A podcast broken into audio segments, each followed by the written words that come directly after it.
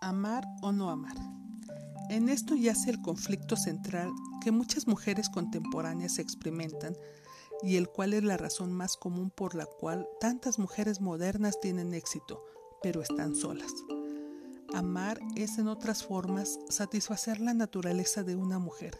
Sin embargo, paradójicamente, el no amar por lo general es, el, es por completo ser ella misma. En el amar es importante darse cuenta que una no necesariamente satisface el potencial completo, ni tampoco expresa el yo en su totalidad. Sin embargo, por lo general, hay mucho del verdadero yo de la mujer que es pasado por alto por su hombre, para el infortunio de la mujer, por lo menos hasta que los amantes están profundamente comprometidos durante un largo lapso de tiempo. Lo que los hombres en efecto quieren de nosotras y cómo nos perciben rara vez es consistente con lo que en realidad somos y cómo nos vemos nosotras. De hecho, hasta podría discutirse que es solo cuando las mujeres no aman, cuando ellas pueden desarrollar más ampliamente sus talentos únicos y sus personalidades individuales, ya que el amor toma tiempo, energía y atención a las necesidades de los demás. No obstante, pocas mujeres envidian a la mujer soltera o estéril y la mayoría siente pena por ella en secreto, porque la ven de alguna forma incompleta. La cortesana actúa fácilmente en estos dos niveles y disfruta al máximo del resultado de sus artificios seductores. Se viste para enfatizar las diferencias entre ella y los hombres.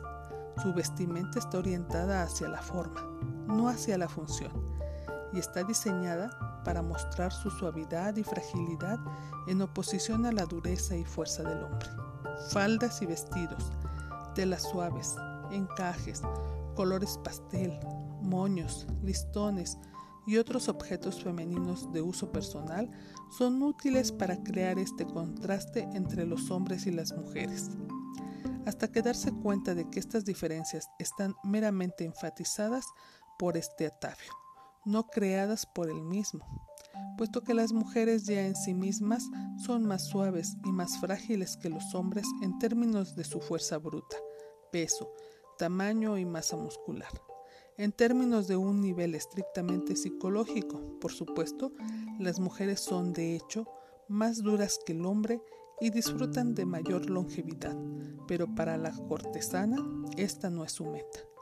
Sus metas son inspirar ternura, protección, erotismo y pasión en su hombre, y su proyección de delicadeza, femineidad y gracia sirve a propósito, sirve a este propósito extremadamente bien.